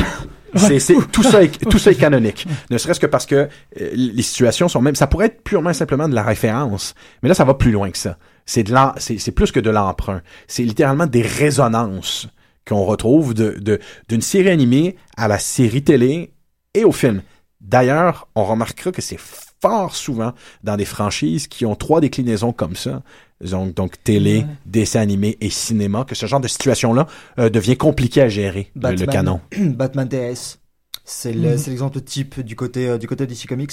Pour moi, Batman euh, The Animated Series est canonique parce qu'il a, euh, elle a apporté euh, quelque Harley Quinn. chose. Quinn. Harley Quinn. Mhm. Euh, Absolument. Elle a apporté euh, sa, sa loi, sa, sa patte sur l'univers de Batman et euh, Batman ne serait pas Batman sans Harley Quinn. Ouais. Un, des rares personnages ajoutés, d'ailleurs, euh, dans les dernières décennies, provenant de l'extérieur. Ouais, parce que Phantasm n'a pas fait le saut de façon aussi euh, Non. unilatérale. Non, mais étrangement, il y a aussi le personnage de René Montoya, Oui. qui provient de l'univers animé. Mm. Euh, donc, c'est dire, c'est dire à quel point l'univers animé de Batman a changé l'imaginaire qu'on se fait du personnage au grand complet. Euh, et au, au point où le prochain film dans lequel il y aura Batman, ou plutôt le prochain film dans lequel il y aura Joker, Harley Quinn s'y retrouve. Ouais, ouais, ouais. Je Et sais il pas comment ça temps, fonctionne au niveau des sous, ça. Je me demande si les gens qui ont travaillé dernier à Batman Adventures vont recevoir un petit royalty. Mais c'est drôle parce que tout ça me revient, toute cette discussion-là par rapport à la, la- la volonté de faire sens et ainsi de suite, ou euh, aussi la, la, le- la continuité populaire, euh, démocratique, ça fait en sorte que, euh, puisque les gens veulent faire du sens, quand il y a des trucs dans Star Wars notamment qui ne font pas de sens, là, on, on- fustige. là. Parce que les, les canons se rencontrent, créent des paradoxes qui sont irrésolubles. Puis c'est là où il y a véritablement où la haine émerge. là. Ah ben absolument. Mais il y, a- il y a des haines en, en ce moment qui... On tombe du côté obscur. Ouais. Il y a- J'étais comme, Ben, il y a, il y a- il y a- il y a deux haines en ce moment euh, par rapport à l'oblitération du canon de Star Wars qui reviennent beaucoup. Euh, en éliminant ce que les fans avaient considéré comme la seule et unique suite valable euh, des films de Star Wars, donc euh, ce que plusieurs personnes appelaient jusqu'à très récemment le Heir to the Empire Trilogy, mais qui a été rappelé depuis, et c'est dire à quel point c'est le point important de la trilogie, The Thrawn Trilogy. Dark Force Rises. Euh, aussi, Dark Force Rising, c'est le deuxième roman. ah, ok, merci, merci. C'est le deuxième roman, mais ce qui est intéressant, c'est que ce personnage-là est relié, interrelié par un vilain, qui est un, un tacticien napoléonien, deux, si on veut, dans le fond, le, le grand amiral Thrawn, et, euh, et évidemment son sous-fifre, qui est un qui est un Jedi fou, qui s'appelle Jorus Sbaoth, Hmm. qui, qui est un qui est un Sith complètement fou, euh, et cloné d'ailleurs. Ah, Est cloné d'ailleurs. oh ben, Ah ben tu vois, justement, ça c'est un élément canonique qui était suggéré euh, dans, euh, dans Star Wars, c'est que le clone, le fait de cloner quelqu'un, Ouais. fait que les copies qui ressortent ont perdu quelque chose. Ah. Donc si tu clones un Sith, en général, tu vas te retrouver avec, avec quelqu'un qui a les mêmes capacités au niveau du contrôle de la force, mais qui est beaucoup plus facile à manipuler, parce que pas tout à fait brillant. Donc c'était le cas de... Donc, donc c'était les le... sites, euh, pas les sites, mais les clones du deuxième épisode sont un peu plus faciles à manipuler. Donc Oui. c'est pour ça qu'on peut les enrôler plus facilement dans Absolument. des... Et Ok. c'est aussi pour Absolument. ça que les Stormtroopers sont, sont tous, tu sais, parce que euh, quand on voit dans Attack of the Clones le Stormtrooper original, Django Fett. ouais, exactement, Ouais. c'est un grand guerrier, Mhm. mais Han Solo est capable de d'en tu sais, d'en dépasser 18 dans Empire Strikes Back. C'est que c'est des clones de clones de clones de clones. Exactement. De plus en plus en plus niaiseux, plus en- Ah, C'est ok. ça. Cette des idée- trucs de même que Mais, comme mais tu vois, oui. cette idée canonique-là, on la trouve dans, dans le, le, le Thrawn Trilogy. Oui, exactement. Mais là, le Tron Trilogy ne- n'est plus possible parce qu'on est en train justement de montrer le futur des personnages euh, connus de Star Wars, de Leia, de, de Luke. On est en train de le voir. Donc ces romans-là peuvent plus exister. Par contre, tout le monde s'entend à dire qu'un des personnages les plus importants de tout l'univers de Star, de, de Star Wars, c'est le grand amiral Thrawn. Ouais. Que c'est un des personnages les mieux écrits, les, les mieux façonnés, les plus intéressants. Ces dernières années, et Dieu seul sait que vous allez m'excuser ma mauvaise prononciation, il y a une race qui a été ajoutée à l'univers de Star Wars qui s'appelle les Yuzvan Vong. On peut je, je suis pas sûr que je le prononce bien, enfin malheureusement. Cette race-là est intéressante parce que c'est, euh, ben, si vous en avez pas entendu parler, euh, c'est une proposition très intéressante au semi-canon et au non-canon. Euh, c'est essentiellement Hellraiser in Space. Ce sont essentiellement des, des Cénobites guerriers de l'espace qui ont une culture euh, de la souffrance. Donc, chacun des guerriers de cette race-là sont mortifiés, sont scarifiés, ont un seuil de tolérance monumental à la souffrance. Même les prêtres de cette culture-là ressemblent à deux gouttes d'eau, à Pinhead et à des Cénobites. Et là où cette race-là devient intéressante, c'est qu'elle n'a rien à foutre ni des rebelles, ni de l'Empire. Ça prend la totalité des ressources de l'Empire pour pouvoir s'opposer à cette fameuse race-là qui en a rien à foutre de la force, en a rien à foutre de l'argent, qui est là pour une raison religieuse et c'est l'oblitération des gens qui comprennent pas que la souffrance c'est un dogme. Donc cette race-là a traversé plusieurs itérations de l'univers de Star Wars, les romans, les bandes dessinées, euh, on, on les a vus euh, à un tel point que des fans se mettaient à spéculer, ça c'est intéressant comme spéculation, que tous les gestes que pose l'Empire depuis le début de Star Wars, c'est en fait une préparation à une guerre beaucoup plus importante qui s'en vient avec cette fameuse race-là. Ouais, ouais, le, le- le théorème Mass Effect. Exactement, exactement. C'est cette idée que tout d'un coup, voilà, voilà. les méchants de cet univers doivent prendre exactement les moyens qui s'imposent pour euh, la- l'alliance des rebelles et l'Empire ne voudra plus rien dire le jour où les Yuzvan Zvong vont apparaître dans l'univers de De Star la même Wars. manière que quand les Reapers vont arriver. a- Voilà, exactement de la même ça, manière. ça, Donc, ça. C'est- fini. Évidemment, ça, ça rend tout le monde confortable. On, on retourne donc, on retourne à cette euh, vision classique du bien versus le mal, d'un empire versus des rebelles, et c'est très bien. Il y a aucun problème avec ça. Mais néanmoins, il y a des fans qui ont fantasmé, qui ont adoré ça. Euh, il, va probablement avoir des centaines de fans qui, qui vont demander à genoux, pouvez-vous juste faire apparaître un Yuzvan Vong au lieu d'un Jar Jar Binks, au lieu d'un Gungan? On veut pas voir de Gungan. Voyez? Voyez? Non, non, mais euh, who's with me? Who's with, who's with me on that one? Non, mais voilà donc les exemples où la canonicité devient un foutu de mal de tête. Oui. Euh, il faut plaire aux fans. Faut pas déplaire aux fans. Faut inclure les fans. Ou pas. Faut pas les laisser toutes contrôler. Ou pas. Moi, j'ai- j'ai des- j'ai pas rencontré ton père, mais j'ai découvert ton père aujourd'hui, puis je trouve que euh, c'est une belle façon de percevoir les choses. Tu sais, c'est de dire, ouais, euh, parce que là, on parle, on parle encore de- du, du papa d'Elisabeth. Euh, ouais, Bon- bonjour. il y a tout Bonjour, ça. papa d'Elisabeth. Non, mais il y a tout ça. tu sais, Il y a, il y a, oui, moi je connais Star Wars, ma fille connaît Star Wars, mon fils connaît Star Wars, mais moi je connais Star Wars. Il y a des limites. Puis il a mis ses limites. Non, pas du tout. C'est Ah pas ça non, qui est arrivé. Oups. C'est pas ça J'allais l'admirer, là, j'avais allumé. C'est pas ça qui est arrivé. Il, il s'est, il s'est retiré, en fait. Mais c'est ça, exactement. Moi j'admire ça à l'os. C'est ça, il s'est retiré qui a dit, vous vivez votre affaire. Ouais. Moi, je, je, je ne suis plus là. C'est ça, je ne quelle plus raison? sur les Moi, de ma- de- de- du récit. J'ai mon écosystème, mon ça. Oui, exactement. Je vis bien dedans. Oui. C'est- l'idée de-. Oui, oui, oui, oui. Ah. C'est l'idée de moi, j'allais, j'allais à mes messes de minuit en latin, c'est pas vrai que je vais aller à une messe à gogo. criquet, criquet, criquet. Mais euh, tout ça pour dire que si je faisais une comparaison avec Star Trek tout en parlant de Star Wars depuis tantôt, c'est que, comme je le disais, St- Star, Star, euh, Star Trek a, a plus de fluidité.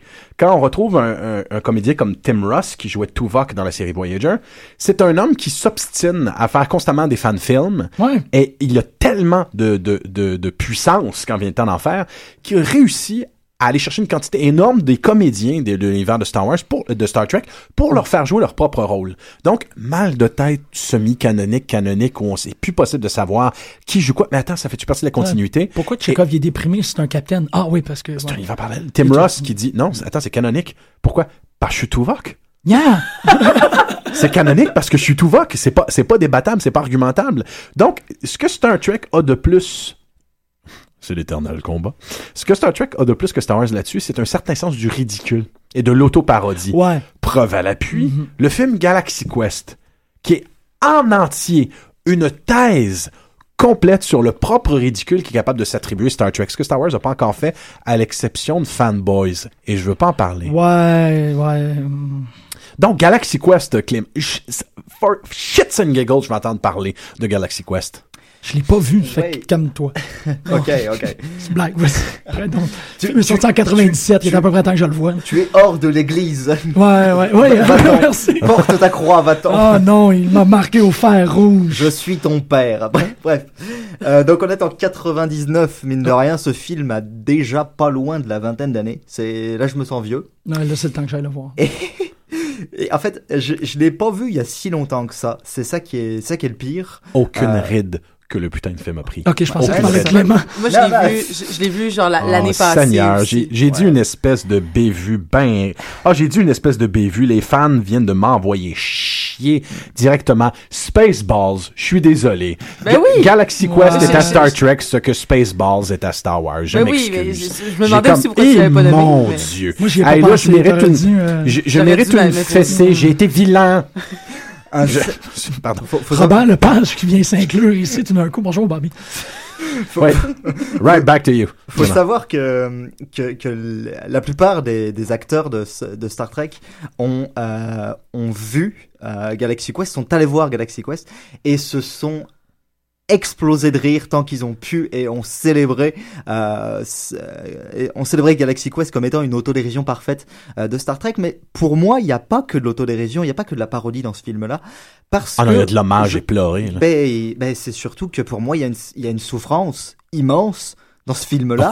C'est- Ah, je suis content que tu le suis dises. seul- je suis- content que tu le dises. Est-ce que je suis le seul, quand même, à penser autour de cette table que Galaxy Quest a quand même des côtés absolument horribles Ah oui, absolument. Euh, du point de vue du mensonge, de l'illusion, de la désillusion euh, entièrement d'accord avec lui. parce que la, la quest en question, the quest en question, c'est la quest galactique, c'est la quête galactique euh, dans laquelle les, les acteurs vont se, vont se projeter. Euh, mais C'est ça le pitch, hein, Jean-Michel, essentiellement, de Galaxy Quest. Il, est, il est fabuleusement simple. C'est que, essaie d'imaginer que Shatner et Nimoy, en plein milieu d'une convention, se font dire, se font euh, prendre par des extraterrestres et dire, on a besoin de la gang de Star Trek. On est des comédiens, tabarnak. Ah! On est des comédiens. Nous ne sommes pas des capitaines des suites. Oui, mais on a besoin que votre esprit Ouais. en fait, fasse la mission. Puis là, Tim Allen, il est comme, non, non, je vends de la coke. Genre. Tout le temps. Je vends de la coke et j'ai un toupet. Parce que c'est essentiellement ça, Tim Allen. On se rappellera bien que c'est un grand vendeur de coke Ouais, qui c'est est bien, juste tombé dans c'est un bien, film. connu, c'est bien connu, ouais. mais en fait, on, on se, on se trouve dès le... Ouais? C'est vrai. Ouais? C'est vrai, Tim Allen, c'était comme le pusher de Ouais, ouais, d'Hollywood. Ouais, tout à fait. Et- Ah, c'est intéressant, ça doit être lui, ça doit être lui qui fournissait Bill Cosby. Criquet! Criquet! Criquet! Ouais, Et pardon. surtout qu'il euh, faut- c'est surtout qu'il faut que je récupère l'argumentation derrière. ça. Oui, je, je suis désolé. hein. Reviens, Mais- reviens. mais- Donc c'était horrible dans le mensonge, la désillusion ouais, et tout ça. Ouais, mais, absolument. mais- may the Voilà, force be with me. Euh, le par le grand marteau de Graptar. je vous vengerai. Oui, on est dans une.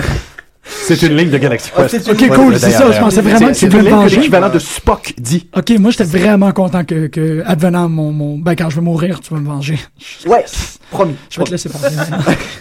On va y arriver. Donc oui, tout le tout le pitch de, Galaxy Quest repose sur une désillusion totale, une désillusion qui commence par l'acteur, les acteurs eux-mêmes, entre euh, l'acteur shakespearien qui va juste devenir mélancolico-dépressif, qui supporte juste plus son rôle de, de Monsieur Spock ou de proto Monsieur Et qui- Spock. Et qui est et qui est maquillé tout le long. Oui, tout le long. À aucun moment il on veut le se voit démaquiller, sans mais on ça. peut pas. C'est ça. Oui. C'est ça. À aucun Donc, moment. on- qui parle évidemment de cette euh, schizophrénie qui affectait Leonard Nimoy à l'époque où il écrivait son roman, son, son, son autobiographie Oui.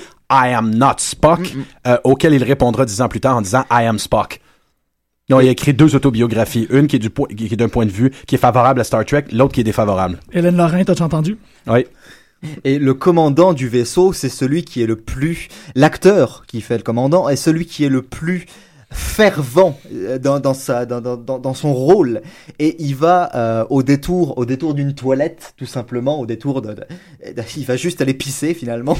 Et il va se rendre compte qu'il est considéré comme un has-been par les, euh, par les fans eux-mêmes. C'est peut-être le plus grand, la plus grande horreur que peut vivre un acteur. Parce que c'est arrivé, c'est arrivé que certains acteurs, et ça arrive encore aujourd'hui, que certains acteurs tombent en désuétude alors qu'ils n'en ont même pas conscience. Il y a eu très peu de comédiens dans ces franchises-là qui ont réussi à tomber euh, dans l'horrible enfer de la has-beenerie pour avoir euh, su reprendre ces effectifs-là et remonter et euh, prendre conscience eux-mêmes de cette de ce côté d'Asbin et y jouer avec. Shatner fait partie des grandes. Tom Jones fait partie de ces grandes réussites de récupération d'un statut de Asbin qu'on aura donné. C'est pour ça que l'album de Shatner s'appelle Has Been. Et est-ce que j'oserais le dire? Est-ce que je vais le dire? Que je- Oh, he's naughty. Mark Hamill. Mark Hamill est un des plus beaux exemples de gars qui semble avoir attendu 40 ans euh, de, de re- redevenir Luke Skywalker. En toute improbabilité, ça va se passer. Donc, effectivement, c'était le statut de has-been euh, propre à Shatner. Et là, à ce moment-là, au moment où euh, notre pauvre pseudo-commandant prend conscience que il est dépassé, que la série n'existe plus dans le cœur des fans, ou elle n'existe plus comme lui voudrait qu'elle existe, ne jamais, euh, ne jamais baisser les bras, ne jamais abandonner, c'est aussi une ligne de Galaxy Quest. Euh, eh bien, arrive cette bande d'extraterrestres qui, qui passent pour des fans au départ. Parce que au tout, début, pendant, pendant de longues minutes, notre commandant va s'imaginer qu'il est face à des fans euh, qui veulent lui faire, euh, lui faire faire un show. Mais le truc, c'est que il y a vraiment un problème dans la galaxie et les extraterrestres croient dur comme fer que ce qu'ils ont visionné du commandant et de son équipage sont des documents historiques dans le texte. Et tout le, tout le génie de Galaxy Quest et toute l'horreur, toute la souffrance de Galaxy Quest vient de là, du fait que, euh, du fait que les extraterrestres et les acteurs eux-mêmes vont réapprendre à vivre dans l'illusion, alors que les extraterrestres, eux, vont devoir en sortir et en sortir avec une violence extrême. Euh, D'ailleurs, je viens de lire une, une anecdote que je n'ai pas pu vérifier, chers auditeurs et, et chers collègues animateurs et collègues, si vous pouvez, euh, si vous pouvez la vérifier, ça, ça, ça m'aiderait. Il paraîtrait que le nom de Saris, qui est l'ennemi principal de Galaxy Quest, euh, avec cette tête d'orque tellement tolkienienne, qui est assez magnifique, on dirait un orque. C'est c'est magnifique. Il a, il a plus un côté orque, orque du Seigneur des Anneaux que, que du, que, que d'un extraterrestre de science-fiction, je trouve, dans son, dans son maquillage. Mais bon. Euh, Il paraît que Saris est en fait euh, une, euh, une petite vengeance de Mark Johnson envers un critique de cinéma qui s'appelait euh, qui s'appelait Saris dans son nom de famille, mais j'ai perdu son prénom.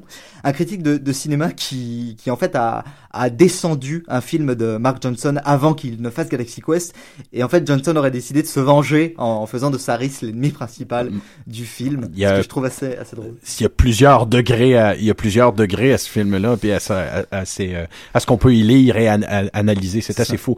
Euh, en fait, ce qui me surprend, euh, ce que je trouve absolument génial avec Galaxy Quest, c'est que c'est un film qui réussit justement à faire l'analyse des codes de. A à Z de comment un épisode de Star Trek fonctionnait. Par exemple, le personnage qui est joué par Sam Rockwell était euh, euh, était un comédien qui jouait euh, l'éternel Ensign et euh, il se retrouve dans une position de red shirt dans le film et il dans Galaxy Quest il explique mais non je veux pas être un red shirt. Toutes les red shirts meurent là ça devient intéressant c'est de voir euh, tous ces personnages là nous, nous étaler la codification de l'univers de Star Trek, y compris l'obs- l'obsession pour le canon.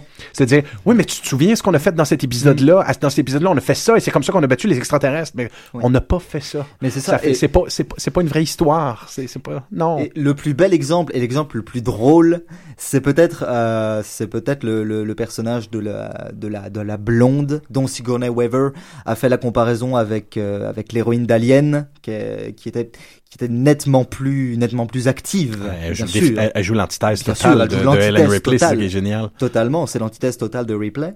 Et en fait, sa fonction se résume à répéter ce que dit l'ordinateur et à dialoguer avec l'ordinateur. Et à un moment donné, elle va le faire par réflexe.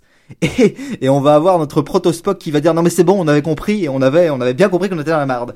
Et elle va dire ouais excuse-moi c'est un réflexe. J'ai, j'ai qu'une seule fonction dans cette putain de série, c'est de répéter ce que dit l'ordinateur et je vais le faire jusqu'au bout même si ça te fait chialer puis m'emmerde pas.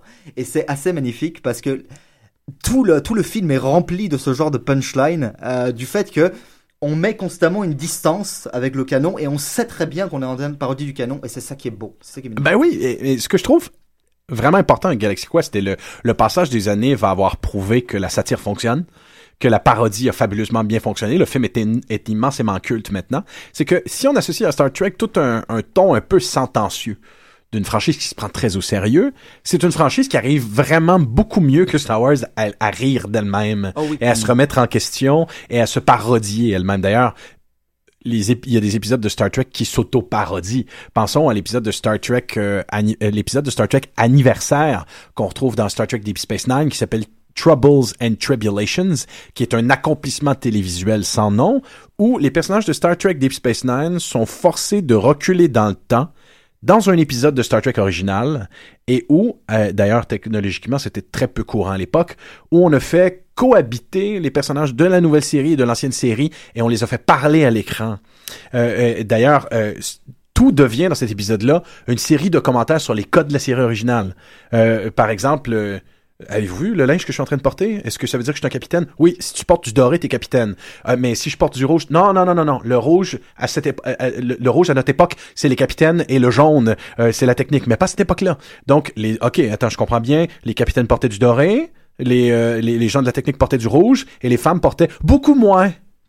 Parce qu'évidemment, les, perso- les personnages ont petite jupe, les personnages ont une petite jupe où on leur voit littéralement le ras de la touffe. Donc, euh, dans, dans, dans, cet épisode-là, il y a une série de commentaires sur les tropes de Star, de, de, de Star Trek. Alors, à part Spaceballs, Star Wars attend encore patiemment cette œuvre de fiction et de parodie Ben, euh, qui est un long la- commentaire sur ses codes et ses propres Ben, codifications. je l'ai pas, je l'ai pas écouté, donc euh, je, je parle peut-être à travers mon chapeau, mais la parodie de Star Wars de des euh, de Family Guy en fait aussi. Ah oui, Ouais. absolument magnifique. D'ailleurs, tous les titres de ces, de ces trois épisodes-là sont les titres originaux de travail des films. Ah vraiment? Donc, ça s'appelle Blue Harvest parce que c'était le titre original du film pour pas que les gens, évidemment, sachent qu'il était question Mais d'une non, mais ça se peut pas de que Star le Wars. deuxième, c'était Something, Something, Something Dark Side, là. Ah non, non, pas, Non, pas, ok. de, pas, de, pas le deuxième. Mais Blue Harvest, oui. Blue Harvest, l'autre aussi. En conclusion, je confirme que euh, c'est bel et bien euh, le critique Andrew Saris qui a été moqué Oui, c'est de par sa mauvaise Saris, critique du premier film de Mark Johnson qui s'appelait The Natural. Chers auditeurs, c'est tout le temps qu'on avait pour les canaux de Star Wars. C'est un grand plaisir de t'avoir avec nous pendant plus de trois mois, Clément. Bon retour chez toi. Encore. Merci. Et c'est un plaisir de t'avoir pour la première fois, ma chère, en espérant que tu reviendras. J'aimerais bien. Hey! Laisse-moi toucher du doigt toutes tes envies. Alors que tu es là, je me rappelle là-bas où pour la première fois je t'avais vu. Au commis sur des corps, les traites un peu plus fort, nos corps se changent en or,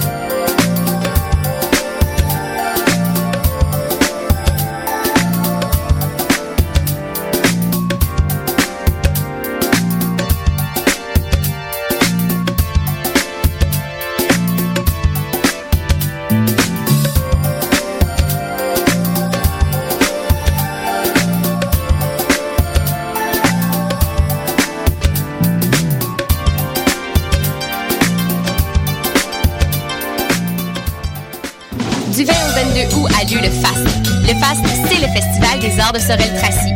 Et Sorel-Tracy, c'est à seulement une heure de transport en commun de Montréal. En plus d'avoir une programmation musicale sur laquelle on ne se peut plus ici à Choc, le passe présente des courts-métrages, du théâtre et une galerie d'art visuel. Alors si tu veux pas manquer We Are Wolves, Solids et Organ Mood, Choc te donne la chance de participer à son concours pour gagner une base valide toute la fin de semaine du festival. Pour tous les détails, on te donne rendez-vous sur le site de choc.ca.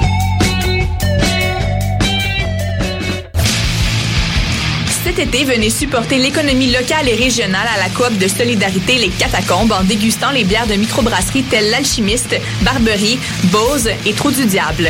Toute la saison, du mercredi au samedi, ne manquez pas les terrasses Happy Hour de 16h à 20h. Les 20 août et 3 septembre, c'est une terrasse mensuelle en collaboration avec la coop Coup de Griffe qui vous attend. Pour plus d'informations sur les événements à venir ou pour la location de salle, allez au www.catacombes.com.